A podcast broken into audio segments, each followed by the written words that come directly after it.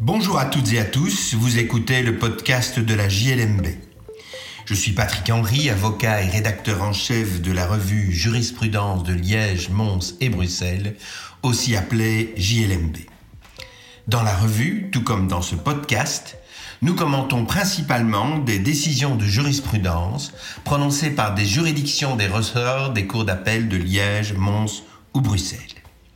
Cette semaine, je vais vous parler de la sanction de l'abus de liberté d'expression. Ce sujet est traité par la Cour d'appel de Liège dans un arrêt du 5 mai 2022 que nous publions dans le numéro 3 de notre année 2023. Pour le consulter, je vous invite à suivre le lien dans la description. Les faits se passent dans le courant de l'année 2018. Jacques, appelons-le ainsi, qui est par ailleurs président d'une ASBL W qui s'occupe de la protection de tous les animaux, publie sur son site Facebook une série de posts par lesquels il fustige le comportement d'une société qui gère un parc animalier. Ce parc animalier semble d'ailleurs se trouver très proche de son domicile. Il formule particulièrement des accusations à l'égard des traitements qui sont faits à l'égard d'ours polaires que l'on trouve dans ce parc. Et parmi les différents postes qu'il va publier, il y en a toute une série, euh, on trouve des termes tels que monde ravagé, goulag, tortionnaire, torture, enfer, grave maltraitance, mauvais traitement.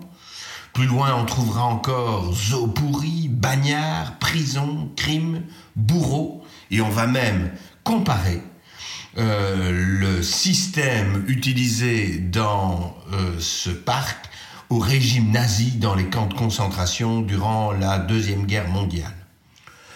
Pour faire bonne mesure, Jacques parlera également d'assassinat d'une panthère, de mort de diverses personnes, de fraude à l'ONSS, etc. La SPRL qui exploite ce parc entreprend une action en responsabilité contre Jacques et la SBL, dont il est président, en demandant qu'il soit condamné à des dommages et intérêts, qu'il soit condamné à supprimer de euh, son mur Facebook les différents posts qu'il avait publiés à leur égard, sous peine d'astreinte, et qu'il soit condamné à publier sur cette page Facebook le jugement qui le condamnera. Un premier jugement a été prononcé et l'affaire est ensuite soumise à la Cour d'appel de Liège qui le tranche donc par son arrêt du 5 mai 2022.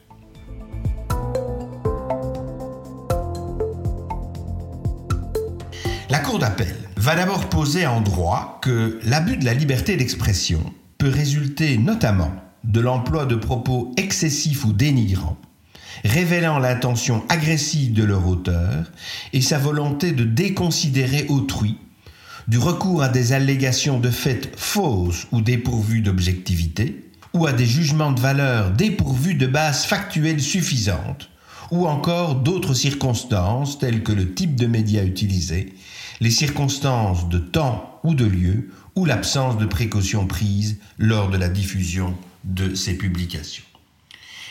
Et la Cour d'appel considère que l'emploi des termes utilisés, qui ne sont pas justifiés par euh, les circonstances de fait qui sont alléguées par Jacques et la SBL qu'il préside, constituent effectivement un abus et une pareille faute.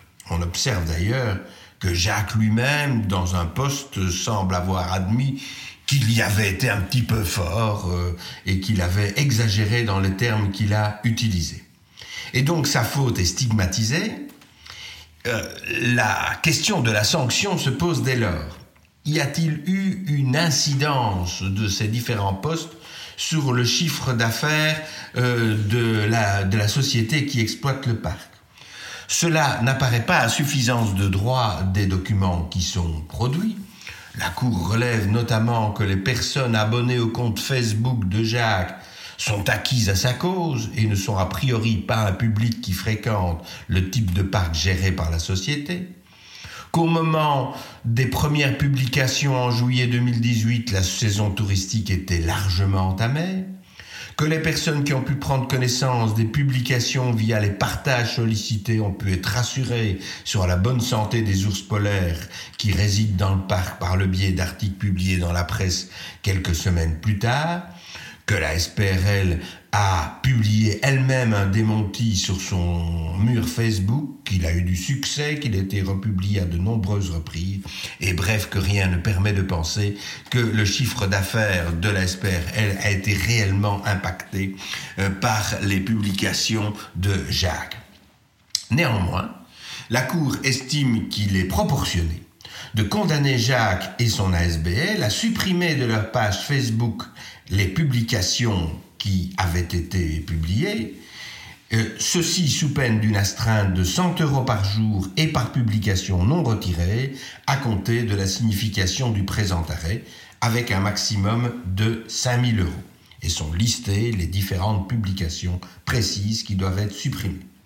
La Cour d'appel condamne de plus Jacques et son ASBL à insérer pendant 90 jours sur leurs pages Facebook respectives et ce sous peine d'une astreinte de 100 euros par jour de retard, après un délai de 8 jours calendrier à compter de la signification de l'arrêt, un encart libellé d'une façon claire. Par arrêt du 5 mai 2022, la Cour d'appel de Liège a confirmé que les accusations de Jacques et de la SBL, etc., figurant sur leur page Facebook, et relative à des faits de maltraitance grave dont seraient victimes les ours polaires résidant au sein du parc animalier ne sont pas étayées à suffisantes et portent fautivement atteinte à la réputation du parc animalier.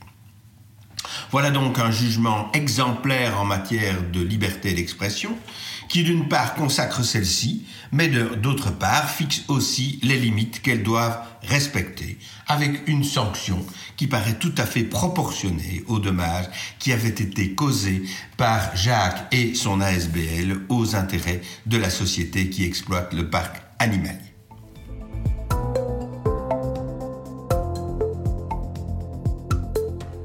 Voilà qui conclut cet épisode du podcast de la JLMB. Je remercie François Jongen qui a préparé l'ensemble du numéro consacré à la liberté d'expression et aux médias dans lequel figure cette décision, c'est-à-dire le numéro 3 de notre année 2023. Je vous remercie pour votre écoute et vous invite à vous abonner au podcast sur la plateforme de votre choix afin de ne pas manquer nos prochains épisodes. À la semaine prochaine pour l'analyse d'une nouvelle décision de jurisprudence.